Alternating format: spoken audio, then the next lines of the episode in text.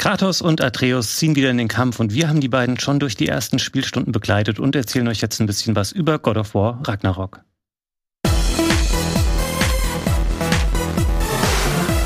Hallo, herzlich willkommen zu einem kleinen Preview-Talk hier bei Rocket Beans. Ich freue mich, dass ihr mit dabei seid und ich freue mich auch, dass ähm, meine zwei Kolleginnen und Kollegen mit am Start sind. Hallo Sarah. Hallo Fabian. Hallo Christoph. Guten Tag, hallo. Ähm, wir hatten das äh, besondere Privileg hier im Hause Rocket Beans, dass wir schon eine Version von God of War spielen können vom neuen. Heißt es eigentlich Ragnarok oder Ragnarök? Was sagt ihr? Ich würde sagen Ragnarök. Ich auch. Ragnarök. Ja, aber okay. das ist ja eh so eine Sache mit der Aussprache da. Weiß man nicht. Gut, sagen wir Ragnarök. Ähm, wir haben das Spiel schon vorliegen und durften da jetzt schon einige Stunden spielen und dürfen euch hier heute aus dieser frühen Spielphase berichten. Ähm, wir dürfen keine ähm, eigenen, äh, keine eigenen Videoszenen zeigen an dieser Stelle. Das Spiel ist ja noch ein bisschen weg. Dennoch freuen wir uns natürlich sehr darüber, dass wir jetzt schon so weit vor dem Release, der Anfang November sein wird für PS5 und PS4, das Spiel spielen konnten und euch ein bisschen berichten. Und ich kann sagen, die Eindrücke sind sehr vielfältig. Es ist ein sehr opulentes, ja. sehr großes, sehr wuchtiges Spiel. Ähm, ich möchte aber gar nicht den, den äh, Auftakt machen. Ähm, erzählt ihr doch gerne mal so ein bisschen, wie habt ihr die ersten Spielstunden wahrgenommen? Willst du, soll ich anfangen? Okay. Ja, dann feel free. Okay.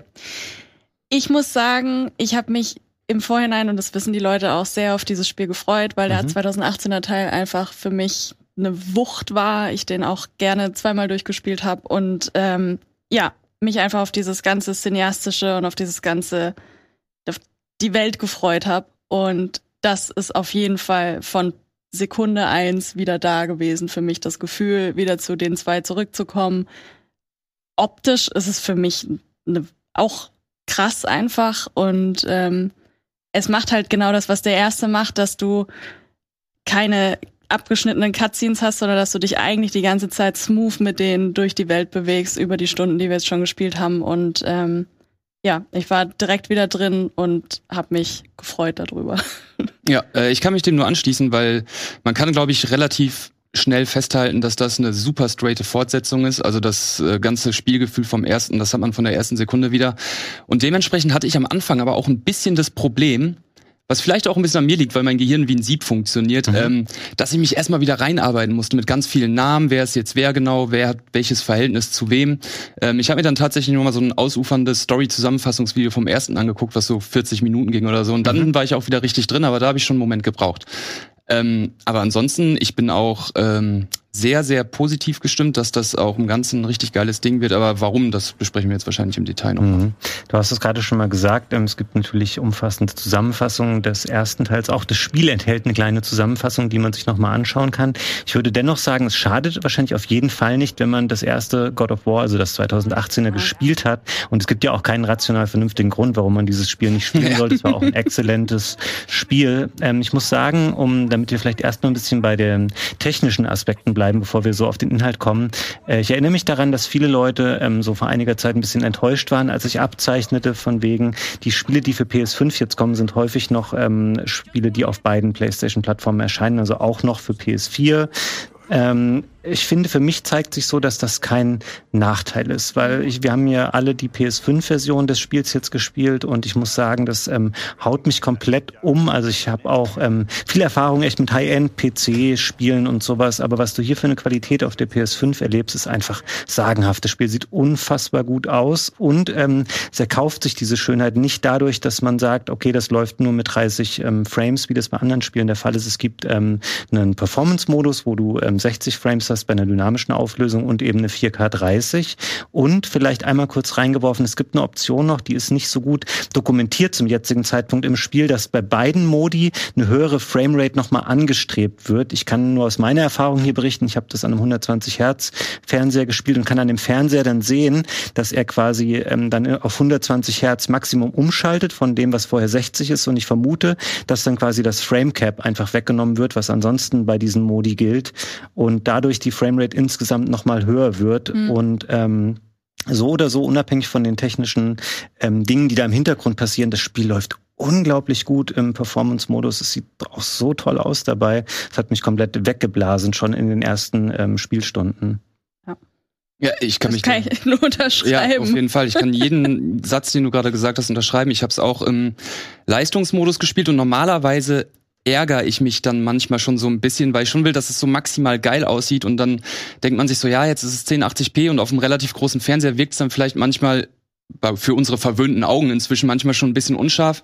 Aber ich habe das im Leistungsmodus und mit dieser dynamischen Auflösung hatte ich das nicht einmal, dass ich gesagt habe, oh, das sieht jetzt aber ein bisschen unscharf aus. Mhm. Und wie du schon gesagt hast, das ist so flüssig, was ja mhm. vor allem in den Kämpfen dann super viel wert ist. Mhm und auch dann mit mit Weitsicht und Details und was man dann noch alles sieht und Reflexionen und Haaren, wie die sich bewegen, das ist schon richtig richtig fett. Ja, mhm. auch Lichter. Wir haben halt, ähm, wir werden gleich noch mal genauer drauf eingehen, aber wir haben am Anfang ähm, schon recht viel Weitsicht äh, über ja die komplett gut für mich funktioniert, aber wir haben halt auch ähm, dunklere Passagen, Passagen, die unterschiedlich ausgeleuchtet sind mhm. und das sah für mich Bombe aus. Also wir können ja einmal, wir haben ähm, für diesen ja. Talk einige neue Screenshots zumindest erhalten. Die können wir auf meinem ähm, Rechner hier einmal anschauen. Da sehen wir eine Szene, wie du sie beschreibst, aus einem frühen Spielabschnitt, wo man ähm, natürlich wieder so im Schnee unterwegs ist und es ist ein bisschen äh, Dämmerungszeit hier und ähm, tolle Weitsicht, viele Details und dann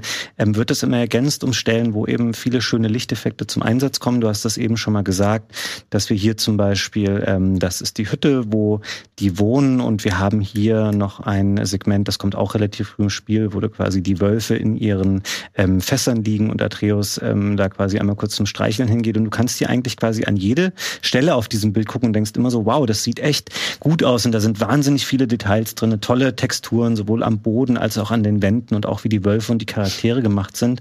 Und zum Beispiel auch, das sind Dinge, wo man in anderen Spielen gar nicht so drauf achten würde. Ich finde auch, wenn man auf Kratos mal schaut beim Spielen, er hat ja diese relativ markante Kopfform und er hat eine Glatze Katze, so wie sich im, im Nacken ähm, so die Haut wölbt ja. und so, wenn er seinen Kopf bewegt. Man sieht das hier so ein bisschen, das ist jetzt hier natürlich nur ein Standbild, aber das sind solche Details, da würden andere Spiele gar keinen äh, Wert oder Aufwand reinstecken, um sowas ähm, zu animieren oder überzeugend aussehen zu lassen.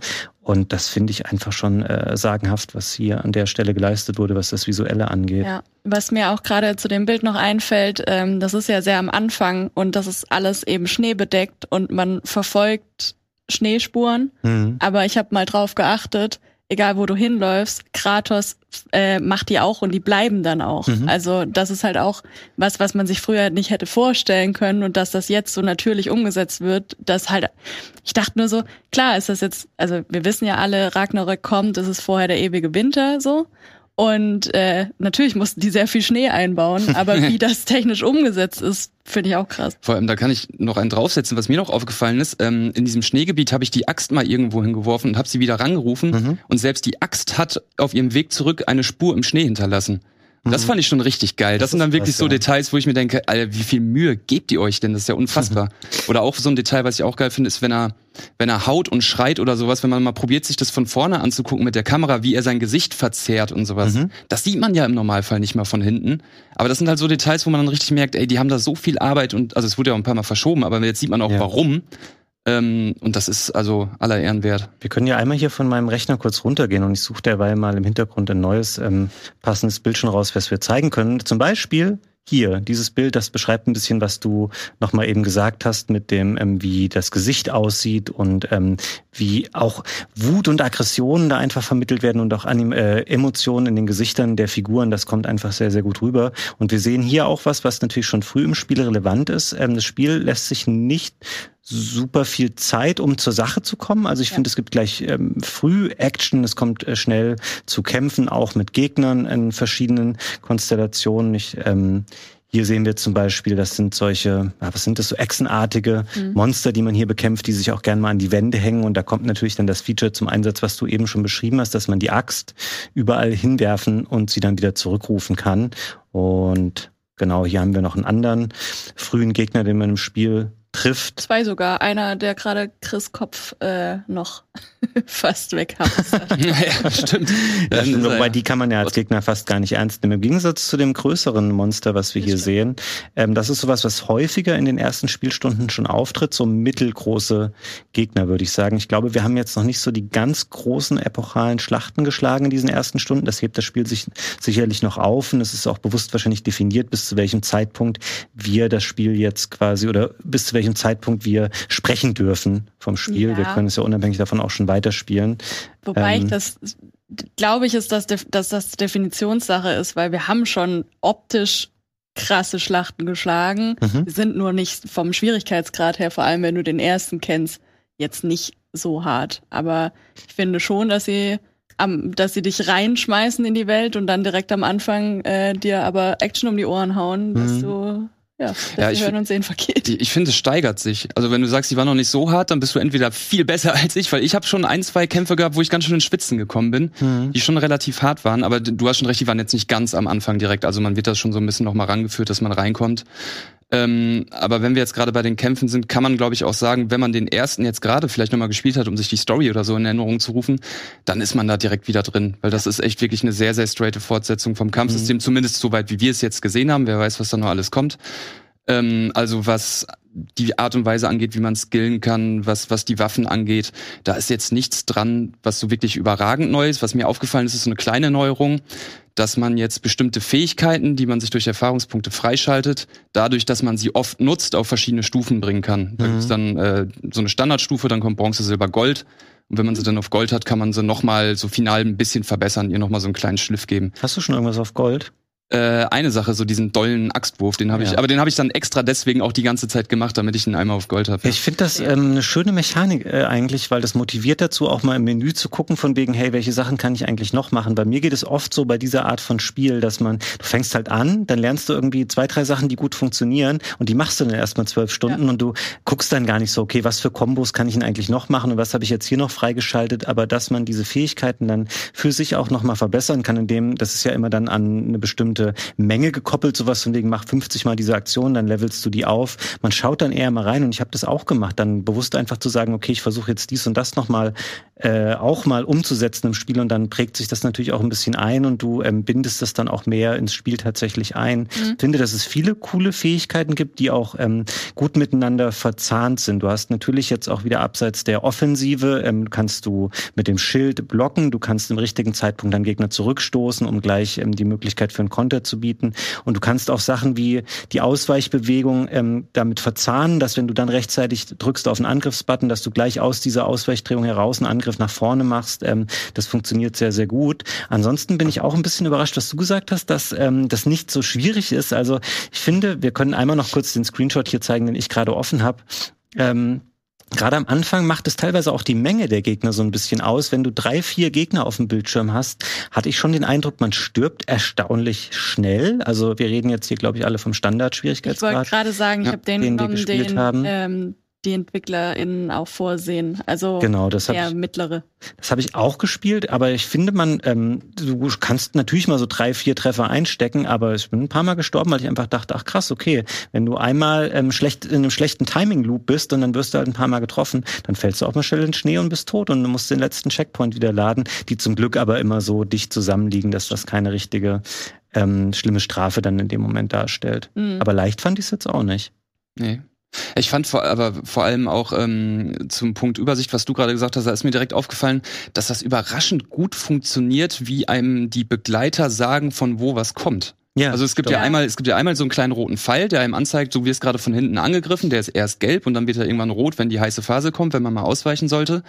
Aber auch ähm, Mimir ist wieder natürlich mit dabei, den Kopf, den man an der, Schu äh, mhm. an der Hüfte trägt der sagt einem manchmal, ey, pass auf von hinten, was total geil ist, weil der hängt ja nun mal hinten an, an der Hüfte und guckt auch nach hinten die ganze Zeit, was total Sinn macht. Ja. Und Atreus sagt auch manchmal was. Und da war ich schon echt überrascht, dass das eigentlich ganz gut funktioniert. Manchmal sagen sie es ein bisschen früh, dann weicht man aus und dann kommt nix, ist man enttäuscht. Aber trotzdem finde ich das eigentlich einen ganz smarten Weg, quasi einem ja so ein bisschen diese Übersichtsproblematik so ein bisschen abzumildern. Das stimmt. Mhm. Das finde ich ganz cool. Äh, eine Sache auch noch zu den Fähigkeiten, die mir aufgefallen ist, die ich so auch eigentlich noch nicht gesehen habe. Du hast ja auch wieder deinen Skilltree, den du freischalten schalten kannst, sowohl für äh, Kratos als auch für Atreus. Und du kannst ähm, dich ja dann entscheiden, es gibt dann halt weitere Attacken, die du dir freischaltest, mhm. die du dann mit Kombos auch äh, benutzen kannst. Und das wird wahrscheinlich so umfangreich, dass du, äh, dass sie eingebaut haben, dass du die auch ausschalten kannst. Stimmt, also du kannst sagen, gesehen, ja. du kannst sagen, den Skill, den habe ich zwar freigeschaltet, aber den möchte ich gerade deaktivieren. weil ich, keine Ahnung, so und so viele Attacken habe und den hier brauche ich nicht oder so. Ja. Das ist nicht mein Spielstil. Das ist auch so das Einzige, wo ich mich vielleicht am Anfang, vielleicht kommt das noch mit der Zeit, dass man mehr reinkommt, auch ein bisschen erschlagen gefühlt habe, weil es da schon echt viele gibt. Also es gibt super ja. viele Skills, die man dann noch einzeln hochleveln kann. Dann gibt's die Waffen, die man verbessern kann. Die Waffen kann man dann auch noch mal mit Runen verbessern. Die Runen kann man dann auch noch mal mit XP, glaube ich, verbessern. Mhm. Wenn ich jetzt keinen Mist erzähle. Auf jeden Fall kann man die Runen dann auch noch mal verbessern und die Angriffe einzeln. Das war schon erstmal so, uiuiui, wo, wo gehe ich denn jetzt hin und wo verbessere ich denn was? Ähm, aber vielleicht ist es auch was, was dann einfach mit der Zeit ein bisschen kommt, wenn man dann reinkommt, dass man mhm. sich dann da ein bisschen mehr zu Hause fühlt. Aber ist es wirklich XP oder ist es dieses Hacksilber, was man dafür benutzt? Um das, das weiß ich jetzt gerade, bin ich mir auswendig nicht sicher. Für, für. Ich glaube, für die Runen ist es dann XP, ist, nee, die XP sind für, für dein Skilltree und das Hacksilber und andere Crafting Materials sind für deine ähm, Ausrüstung und für deine mhm. ähm, Waffen. Das kann sein, weil ich weiß noch, dass bei einer Sache so ein bisschen verwirrt war, dass man das auch noch mit XP verbessert. Ähm, ach ja, und dann gibt's auch noch Artefakte, die man finden kann, die dann auch noch Fähigkeiten haben. Also es gibt schon eine ganze Menge. Was auf der anderen Seite aber auch total geil ist, weil ich habe mir heute Morgen schon die Frage gestellt, wie die es schon beim ersten Teil hingekriegt haben, trotz der Tatsache, dass man ja eigentlich so wenig Waffen hat, mhm. dass das immer spannend und immer geil bleibt. So, ja. die Kämpfe. So, also dadurch, obwohl ich jetzt bisher fast nur die Axt benutzt habe, hatte ich nicht mhm. einmal das Gefühl, dass es mir langweilig wird. Und das ist ja schon eine gute Leistung, so, ne? Weil das liegt natürlich zum einen auch an der Inszenierung, dass diese Kämpfe, die haben halt richtig Wucht und die haben mhm. richtig Dampf. Und ich liebe das, wenn, wenn man im passenden Timing blockt und dieses Dong, diesen mhm. fetten Sound, den es dann gibt, da, da, fühlt man sich halt richtig mächtig. Ähm, aber ja, das liegt dann wahrscheinlich auch an der Tiefe halt, die da drin ist, die wir jetzt ja. gerade schon beschrieben ja. haben. Genau, wie wir es eben schon sagten, es gibt halt sehr viele Aktionen, die du machen kannst. Dann sind die Gegner auch wirklich relativ unterschiedlich. Also man muss sich da sehr auf verschiedene Angriffsstile dieser Feinde einstellen. Es gibt so die typisch tumpen ähm, Leute, die einfach auf dich zurennen. Es gibt aber auch welche, die bleiben die eher fern und schießen dann oder haben auch Schilde zum Beispiel. Ähm, du musst dann irgendwie da die Deckung durchbrechen. Du kannst da auch wieder ähm, deinen Begleitern ähm, Befehle geben, dass die auch im Kampf eingreifen sollen. Und dann kann auch so ein Pfeil von Atreus mal dafür sorgen, dass ein Feind Feind irgendwie aus dem Tritt gerät und du ihn dann leichter attackieren kannst. Also das stimmt, die Kämpfe sind ähm, da sehr vielfältig, was mhm. das angeht. Und was mich auch gefreut hat, schon in den ersten Spielstunden, um mal von den Kämpfen wegzugehen. Ähm, ich finde dieses ähm, Schnee- und Wintersetting, das ist schön. Ähm, das hat irgendwie was, aber man möchte es natürlich nicht immer haben. Und es ist jetzt keine Überraschung, dass wie auch im Vorgänger sehr unterschiedliche Bereiche gibt und man kommt ja auch relativ schnell dann da hinaus. Und wir können einmal kurz nochmal den Screenshot auf meinem Rechner zeigen. Hier sehen wir quasi ähm, einen zweiten Spielbereich, den man dann Story bedingt erstmal erreichen wird, der eine ganz andere Charakteristik hat. Also die sprechen dann auch darüber von wegen, oh, hier ist ja schön sonnig und warm und so und das äh, finden wir auch mal ganz cool. Ähm, hier ist man dann unterwegs, fährt wieder viel ähm, mit einem Boot rum. Ähm, das Spiel öffnet sich dann auch gleich so ein bisschen und du mhm. kannst dich dafür entscheiden zu sagen, ich möchte der Story direkt weiterfolgen oder ich möchte hier und da mal eine Nebenmission machen, ähm, wo du immer auch ähm, Schatztruhen findest, wo du Sachen findest, die dich selber ähm, verbessern können, deine Ausrüstung, deinen Charakter und sowas. Also es motiviert einen auch immer ein bisschen da unterwegs zu sein. Und man findet dann ja auch, ich war am Anfang ein bisschen irritiert darüber, dass es keine klassische, ähm, diese Open-World-Navigationsmöglichkeiten ähm, gibt, sondern du findest ja dann erst den Kompass, der so dafür sorgt, wenn du das möchtest, ähm, dass du eben siehst, okay, in diese Richtung ist jetzt diese Quest und beweg dich mal dahin und sowas. Und da wollte ich noch mal kurz sagen, bevor wir weiter hier vielleicht auf die Welt und den Abschnitt eingehen, man kann überhaupt wahnsinnig viel an dem Spiel konfigurieren. Ist euch das mal aufgefallen, dass du im Optionsmenü kannst du jede ähm, also es sind zum einen auch so Zugänglichkeitsoptionen, damit jeder und jede das spielen kann, aber auch ähm, wie die Bildschirmanzeigen, wie umfangreich die sein sollen und so. Du kannst alles wahnsinnig detailliert anpassen, was ich ähm, ziemlich cool finde, wenn ähm, das Spiel einem die Möglichkeiten gibt, weil ich glaube, es gibt auch Leute, es hat ja auch einen Grund, warum diese Screenshots oft so sind, dass sie völlig clean sind, ähm, die dann sagen, ich will das alles gar nicht haben, sondern ich möchte das ähm, frei und ohne all die Erklärungen und Hilfen ähm, spielen. Ja. Ich habe es halt auch ähm, überhaupt nicht vermisst. Das sind ja schon, das ist schon einiges an Spielzeit von dem Abschnitt, den wir jetzt gespielt haben, wo das eigentlich recht frei von irgendwelchen HUD-Elementen ist. Mhm. Und ich erinnere mich noch an den ersten Teil, wo du oben halt deinen dein Kompass quasi drin hast und je nachdem, wo du dich drehst, ähm, siehst du dann, dass du in die Richtung gehen solltest. Das ist halt so eine Leiste quasi im Endeffekt. Die kommt halt auch storybedingt an einem gewissen Abschnitt mhm. wieder. Ähm, ich finde es eine coole Info, das habe ich jetzt noch nicht ausprobiert, dass man die auch wieder ausmachen kann, mhm. weil ich habe es beim ersten, ich erinnere mich nicht, ob man es da schon ausmachen konnte, aber ich bin Fan von der Variante, die dir jetzt hier beim zweiten Teil direkt am Anfang präsentiert wird, weil ähm, ich hatte noch das Gefühl, noch die Übersicht zu haben, wo sind wirklich Dinge, habe ich jetzt alles abgegrast, mhm. weil ich bin dann halt auch überall links, rechts gegangen und habe mir direkt diese kleinen Rätsel, Sachen, die man aus dem ersten Teil kennt, teilweise. Also mhm. diese, es gibt wieder zum Beispiel diese Truhen mit ähm, diesen Runen drauf und dann musst du dich in der Umgebung umgucken, um die zu öffnen und dann findest du da drin Items, die deine Health Bar, also deine Gesundheitsleiste ja. und deine Rage Wut äh, Leiste, dass die ähm, dauerhaft ge, äh, größer werden. Mhm. Und ich glaube, dass ich das viel am Anfang gemacht habe und ich weiß nicht, ob es daran lag, dass ich einfach schon ein bisschen mehr Gesundheit hatte oder so. Ich möchte nochmal auf diesen Punkt von vorhin zurückkommen. ähm, wisst ihr, warum es mir auch viel Spaß gemacht hat, bisher wirklich ähm, alles zu erkunden und in jede Ecke mal zu laufen? Ich finde, das ist auch ein wichtiger Aspekt des Spiels, weil grundsätzlich man verbindet mit God of War immer, es ist Action und es ist Kämpfen und es ist Draufhauen. Aber ich finde das auch ähm, das klingt jetzt ein bisschen blöd, aber die Bewegung innerhalb des Spiels macht irgendwie auch Bock. Also es fühlt sich nachvollziehbar an, wie er läuft. Ähm, es gibt viele Passagen, die interessant aufgebaut sind, von wegen, okay, hier kann ich rennen, dann sind da irgendwie mal drei Sprünge dazwischen, die sind ja so ein bisschen so halbautomatisch, indem du einfach dann quasi den äh, Sprint triggerst, springt er dann von einer Stelle zur anderen und auch viele Kletterpassagen. Ich mag sowas einfach gerne, wo du nicht nur, ähm, also ich hasse, um das einmal kurz zu sagen, Stellen, wo Spiele dich dazu zwingen, von wegen, okay, hier muss ich dir jetzt kurz ein bisschen Story erzählen, deswegen musst du jetzt so im Endengang hier ganz mhm. langsam mhm. durchlaufen. Mhm. Und das Spiel ähm, ermuntert dich oder ermutigt dich schon dazu, ähm, wirklich auch Exploration ein bisschen zu betreiben und eben auch Klettern und eine dynamische Bewegung einzubauen. Das war nicht immer was, wo sich God of War so durch ausgezeichnet hat, vor allem in früheren Jahren. Und das macht mir wahnsinnig viel Spaß, sich mit dieser Figur hier einfach durch die Welt zu bewegen. Mhm. Das lag bei mir auch mit daran, dass die ähm, tatsächlich sehr interessante Unterhaltungen auch einfach mhm. unterwegs führen. Das sind wirklich Dialoge, wo ich mir sage, äh, krass, ich habe jetzt wirklich was über diese Welt gelernt ähm, das ist dann fast schon auf, ja, auf Rockstar-Niveau, würde ich sagen, wie da die Dialoge sind, die ja eigentlich optional sind, die man nicht unbedingt erleben muss, wenn man sich da nicht ähm, die ganze Zeit rumtreibt und man ein bisschen rumstreunert. Ähm, aber die entzerren auch die Wege ein bisschen. So, man hat dann irgendwas, wo man zuhören kann und wenn man gerade eigentlich nur mit dem Boot von Punkt A nach Punkt B reist, wird es nicht so langweilig. Ähm, aber generell würde ich das auch unterschreiben, weil was mir auch aufgefallen ist, dass mir die ich sag mal, das Pacing sehr gut gefällt. Also mhm. Also man hat ähm, so im Groben und Ganzen kann man schon sagen, dass es mal so einen Abschnitt gibt, da wird jetzt mehr gekloppt, dann gibt es einen Abschnitt, da wird mehr gerätselt. Aber selbst innerhalb eines Rätselabschnitts gibt es dann immer mal wieder ein paar Kämpfe, die so diese Rätsel ein bisschen auflockern oder so, dass man sich nicht denkt, okay, jetzt habe ich sechs Rätsel hintereinander gemacht, jetzt könnte mhm. mal wieder ein bisschen was anderes passieren. Also da haben die meiner Meinung nach bisher einen ziemlich guten Mix getroffen. Ja, ich habe auch das Gefühl, dass du eine sehr, sehr realistische Reise erlebst, äh, was das Pacing angeht, dass du wirklich ähm, die Story-Happen, die du kriegst, immer dann kriegst, wie es wie es auch wirklich wäre, wenn du selber mit jemandem unterwegs bist. Also die haben das so dynamisch eingebaut, eben auch in dieses System ohne Cutscenes, also in dieses äh, mhm. ähm, smooth System so. Und auch noch mal ein Punkt, ähm, zu diesen ganzen Erzählungen, wenn du dann in diesem offeneren Bereich mit dem Boot unterwegs mhm. bist, kennt man ja auch aus dem ersten Teil, dass dann Mimir einfach Geschichten aus der Welt erzählt. Ja. Und da finde ich es halt, äh, hier ist es so, dass er dir auch teilweise Geschichten erzählt von Teil 1.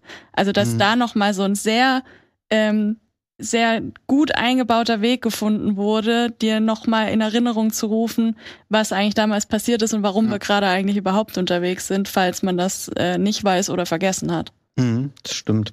Ähm, Sie haben das auch gut gemacht, dass es eben so einen, also es gibt halt nicht nur Kratos und Atreus und es ist immer nur ein Zwiegespräch, sondern ihr habt eben schon äh, Mimir ähm, erwähnt, der da immer mit am Gürtel hängt und auch so ein bisschen für eine, für eine humoristische Auflockerung manchmal sorgt. Er sorgt dafür, dass es nicht nur so dieser, Kratos hat halt ein ist nicht negativ gemeint, aber so einen etwas eindimensionalen Charakter oder eine etwas eindimensionale Kommunikationsform mit seinem Sohn. Und da ist es gut, wenn da andere Figuren auch mal auftauchen. Und wir sehen auch hier natürlich Brock und ähm, sein Bruder ähm, Sindri sind da wieder mit dabei. Also diese Zwerge, die auch ähm, quasi besseres Equipment schmieden können. Und das ist ein sehr, ist irgendwie eine sehr unterschiedliche und sehr sympathische Truppe, die hier miteinander ähm, interagiert in den Gesprächen und auch, dass der eine, also sie sind natürlich nicht immer alle zusammen, sondern man trifft die dann mal wieder und das funktioniert gut. Also wie ähm, du schon sagtest, das Pacing ist da einfach sehr, sehr gut. Ich würde noch mal auf einen Aspekt gerne eingehen, spielerischer Natur. Du hast eben schon mal kurz das Wort Rätsel auch gedroppt. Ähm, hier, ich habe, ich bin vielleicht nicht der schlauste, wenn es um Rätsel in solchen Spielen geht. Es ähm, benutzt relativ häufig ähnliche Ideen, zumindest in hm. dieser frühen Spielphase. Sowas von wegen, ähm, diese Axt hat dann so eine Fähigkeit, dass sie quasi Wasser einfrieren kann und du musst dann auch mal Wasser umleiten und dafür sorgen, dass irgendwo ein Rad angetrieben wird und dann öffnet sich was oder ein Fahrstuhl fährt nach oben und unten.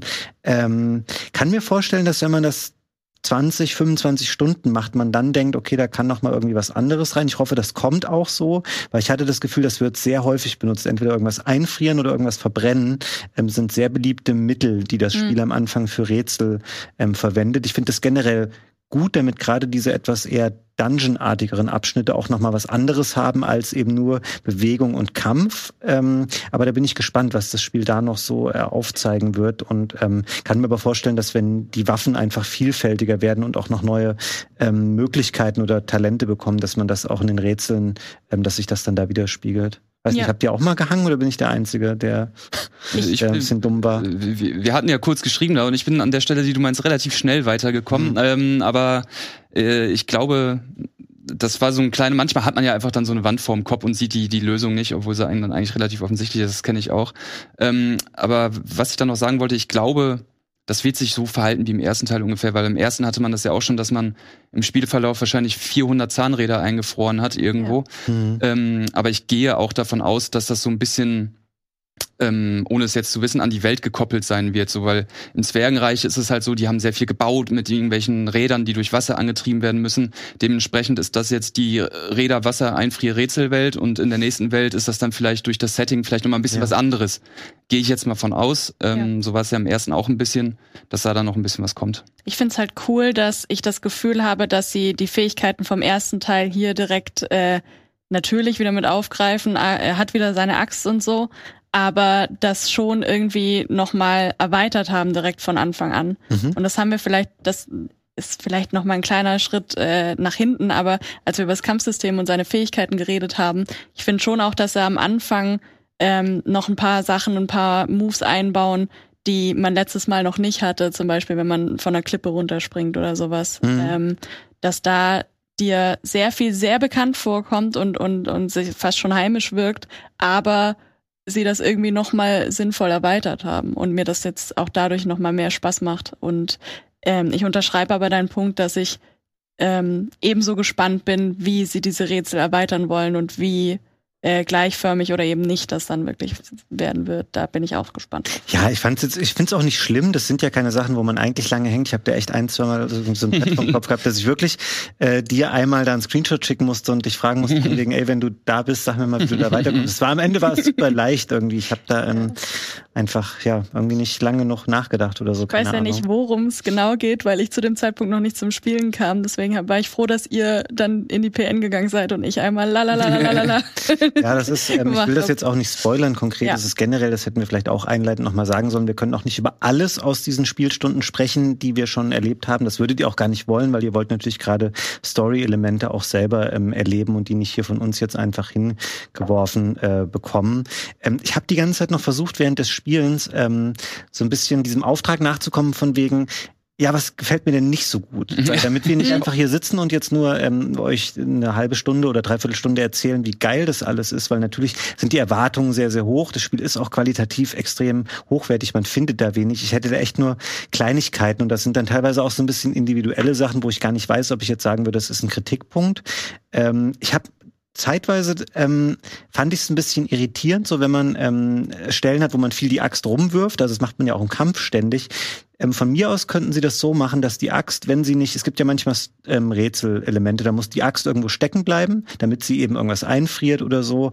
Aber ansonsten, wenn du sie wegwirfst, könnte sie von mir aus auch immer wieder zurückkommen, weil ich hatte es häufiger mal, dass ich dann in einem Kampf bin und drück dann so ein, dann raff ich erst so, ach so, ich muss erst wieder auf Dreieck drücken, damit die Axt wieder zurückgeflogen bekommt. Das dauert ja auch manchmal ein, zwei Sekunden. Mhm. Weiß nicht genau, was die Motivation dahinter ist, zu sagen, dass du das immer manuell triggern musst. Oder sagt die mir jetzt auch, ich bin einfach dumm und das geht Nö, irgendwie ich finde das aber ganz witzig, weil ich, da haben sie auch ein eingebaut, dass wenn du die irgendwo auf einer anderen Insel hast stecken lassen, dass das dann auch schon wirklich einen Tag länger, länger ne? dauert, ja, bis sie ja. zurückkommt. Ich liebe den Sound, wenn sie zurückkommt, dieses Fum, Fum, dass er diese wieder. Aber ich, äh, ne, ich wollte jetzt. Nee, nee, ich wollte nur sagen, das ist wie bei Marvels Turm mit seinem Hammer ja. oder so, dieses Pump. Nee, aber ich ähm, finde das eigentlich ganz gut auch in den Kämpfen, weil ich das auch sehr oft als taktisches Element benutze. Weil wenn man so einen festen Achswurf macht, mhm. habe ich das öfter gemacht, dass ich einen relativ großen, schweren Gegner erstmal einfriere, dann steht er da und kann ah. sich nicht bewegen und kümmere mich erstmal um die Kleinen und dann hau die dann mit der Hand zum Beispiel oder so. Dass ich das dann so taktisch benutze und dann habe ich so ein bisschen selbst die Kontrolle, ja, okay, jetzt hole ich mir die Axt zurück, ich weiß aber, jetzt ist der Kollege gerade wieder bereit, mich anzugreifen. Mhm. Ähm, der ist natürlich nicht dauerhaft eingefroren. Ich glaube, irgendwann kommt er auch von selbst, äh, taut er wieder auf. Ähm, aber so dementsprechend konnte ich da diesen taktischen Aspekt dann ganz gut verstehen. Mhm. Aber ich hatte es auch ein, zwei Mal, dass ich ähm, äh, eigentlich mit der Axt hauen wollte und dann mit den Händen draufgehauen habe. Aber ich meine, der Junge ist relativ kräftig, der haut auch mit der Hand ganz gut. also von daher. Ja. Nee. Wollen wir noch ein bisschen über Atreus sprechen?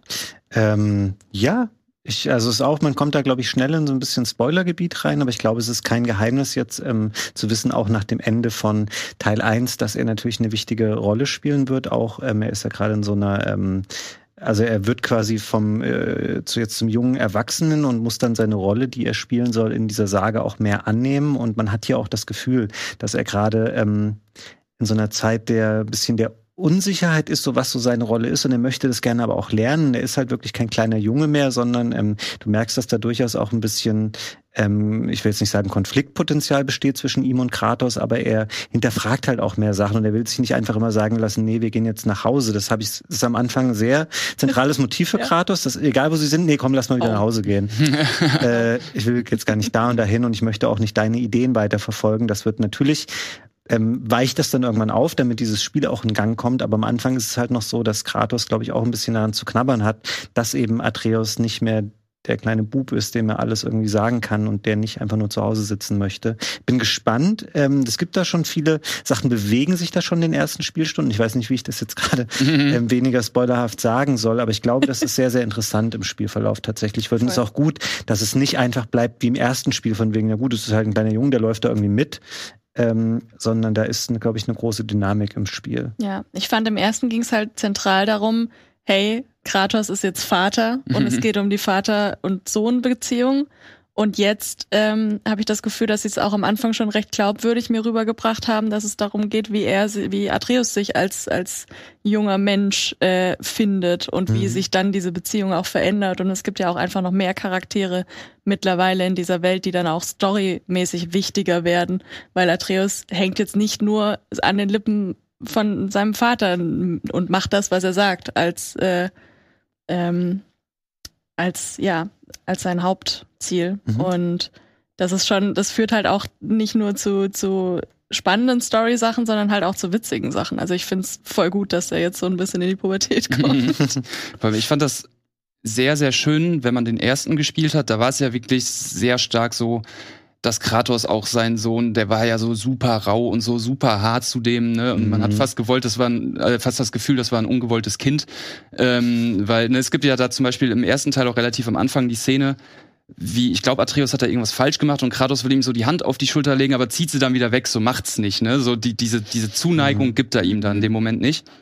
Und ich finde das richtig cool, dass man da jetzt im zweiten Teil auch am Anfang direkt merkt, dass sich diese Beziehung zwischen den beiden logisch weiterentwickelt hat, ja. weil Kratos ist immer noch hart zu ihm. Das ist auf jeden Fall so. Aber es gibt ganz am Anfang eine Szene, das kann man auch erzählen, das ist kein Spoiler. Wir können auch den Screenshot dazu mal ähm, zeigen, der passt so halbwegs zu dem, ja, genau. was wir jetzt gerade sprechen. Ähm, da kommen sie vom Jagen ähm, und äh, kommen also mit so einem Wolfsschlitten und haben da so einen Hirsch drauf, kommen dann an und ähm, grad will Kratos so sagen, ja, ich nehme den Hirsch und während er sagt so, ich nehme den Hirsch, sieht er, dass Atreus den hier mhm. schon genommen hat und hängt den so auf.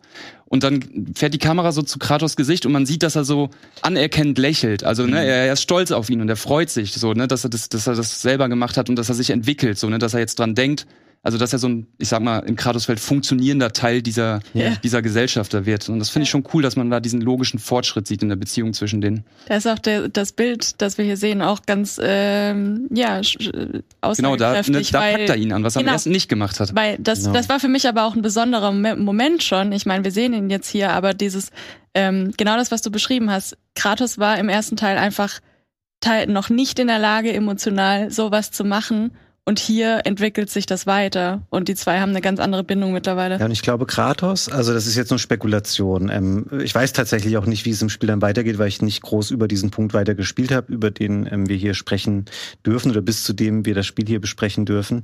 Ähm, ich glaube, Kratos möchte gerne diesen Zustand eigentlich konservieren, weil er, die haben jetzt gerade so ein gutes Verhältnis und es ist so eine kurze Phase zwischen, okay, aus dem Kind ist jetzt ein Jugendlicher geworden und er hat ihn angenommen und respektiert und er, die mögen sich grundsätzlich auch gerne, aber Atreus will halt raus und möchte die die Welt kennenlernen und er möchte sein eigenes Schicksal ähm, verstehen und äh, Kratos hat, glaube ich, einfach Angst davor, was da wird. Und ich hatte stellenweise auch, habe es jetzt nicht verglichen mit dem ersten Teil, es mag auch Quatsch sein, was ich sage, aber ich hatte das Gefühl manchmal, dass man auch ein bisschen denken soll, Kratos ist einfach irgendwie älter geworden. So. Also wenn auch. du manchmal ins Gesicht geschaut hast, so die Falten, die er so hat an den Augen und so und auch wie er manchmal schaut und du hast das Gefühl, okay, also das ist auch ein Motiv, das wurde häufiger bei God of War schon benutzt mhm. und dann wird er natürlich doch wieder groß und stark und schafft alles, aber er kommt mir sehr sehr ein bisschen müde so vor, als ob er nicht mehr so viel Power hat und er hat eigentlich auch nicht die Kraft, da jetzt noch mal irgendwie loszuziehen und irgendwas zu machen. Und das ähm, äh, strahlt dieses Spiel sehr stark aus am Anfang. Man merkt es ja auch, ne? Der sagt ja bei allem, was einem entgegenkommt, so, nee, das geht uns nichts an, wir wollen uns da nicht einmischen, weil ich meine, wenn man das mal, man kann sich ja vielleicht noch mal Trans God of War Story angucken, was der Junge alles mitgemacht hat, äh, der hat halt keinen Bock mehr. Ne? Der, der ist ja. jetzt einfach froh. Und man muss ja auch sich überlegen, Atreus ist das Einzige, was er noch hat. Ja. Sondern was hat der denn sonst, ne? So außer ja, Köpfe abhauen. Und einen abge abgehauenen, äh, abgehauenen Kopf, mit dem er zusammen wohnt, auch noch. Hat er jetzt vielleicht auch nicht unbedingt gewollt, aber nee, deswegen, das macht schon alles Sinn und ich finde, das hat auch Hand und Fuß. Ja, ich finde es ganz witzig, weil eigentlich ist er ja als Gott recht unverwundbar oder hat halt einfach übermenschliche Fähigkeiten, aber ich habe schon das Gefühl, dass er diese alten Manngeräusche macht, wenn er ins Bett geht und wenn er wieder aufsteht. Ja. Dieses, uh! ja. das macht halt auf der Ebene keinen Sinn, aber es ist wirklich so dieses Kratos ist älter geworden. Ähm, apropos Geräusche, da kann ich mich auch mal sagen, ähm, ich glaube, ihr beiden spielt es auf Englisch, ne? Ja. Mhm. Ich spiele es auf Deutsch, ähm, weil ich das natürlich dann für den Game 2 Beitrag ja. auch direkt mit aufnehme. Ähm, mhm. Und ich finde die deutsche Synchro hervorragend. Also die ist super. Mhm. Da cool. gibt's wirklich nichts, was mich da großartig dran stört. Äh, man könnte so Klassiker vielleicht mal sagen, so das ist jetzt nicht hundertprozentig lippensynchron. Äh, ist klar, ist bei Film auch nicht, ist ja. halt eine andere Sprache. Ähm, aber Kratos brummt auch super. Also ich meine, die Stimme von Christopher Judge, also von dem Sprecher im Original, die ist halt, also ich glaube, nur die Weltenschlange im ersten Teil brummt mehr als, als Christopher Judge. ähm, also, aber wie gesagt, die deutsche Sprachausgabe finde ich auch ja. super.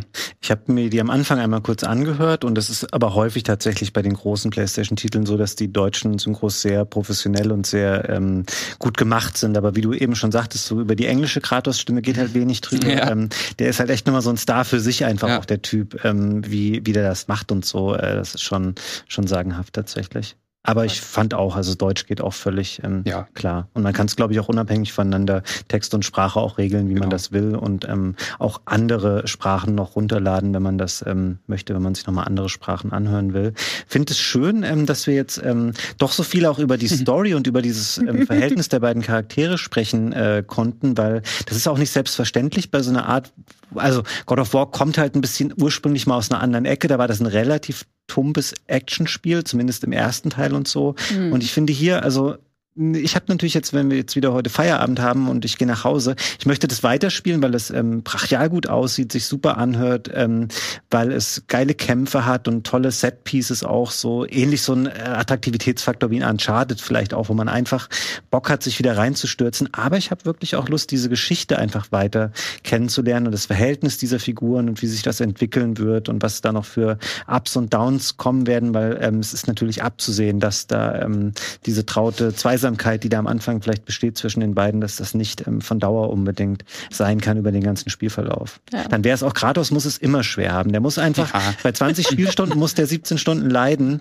und dann am Ende ist wieder alles, wenn er Glück hat, so wie es am Anfang war, aber es ist auch nicht besser. Nee. Es gibt eigentlich nur eine konstante Abwärtsbewegung über die Jahre für ihn. Und dann hat er wieder ein paar Jahre Zeit, um sich wieder was aufzubauen.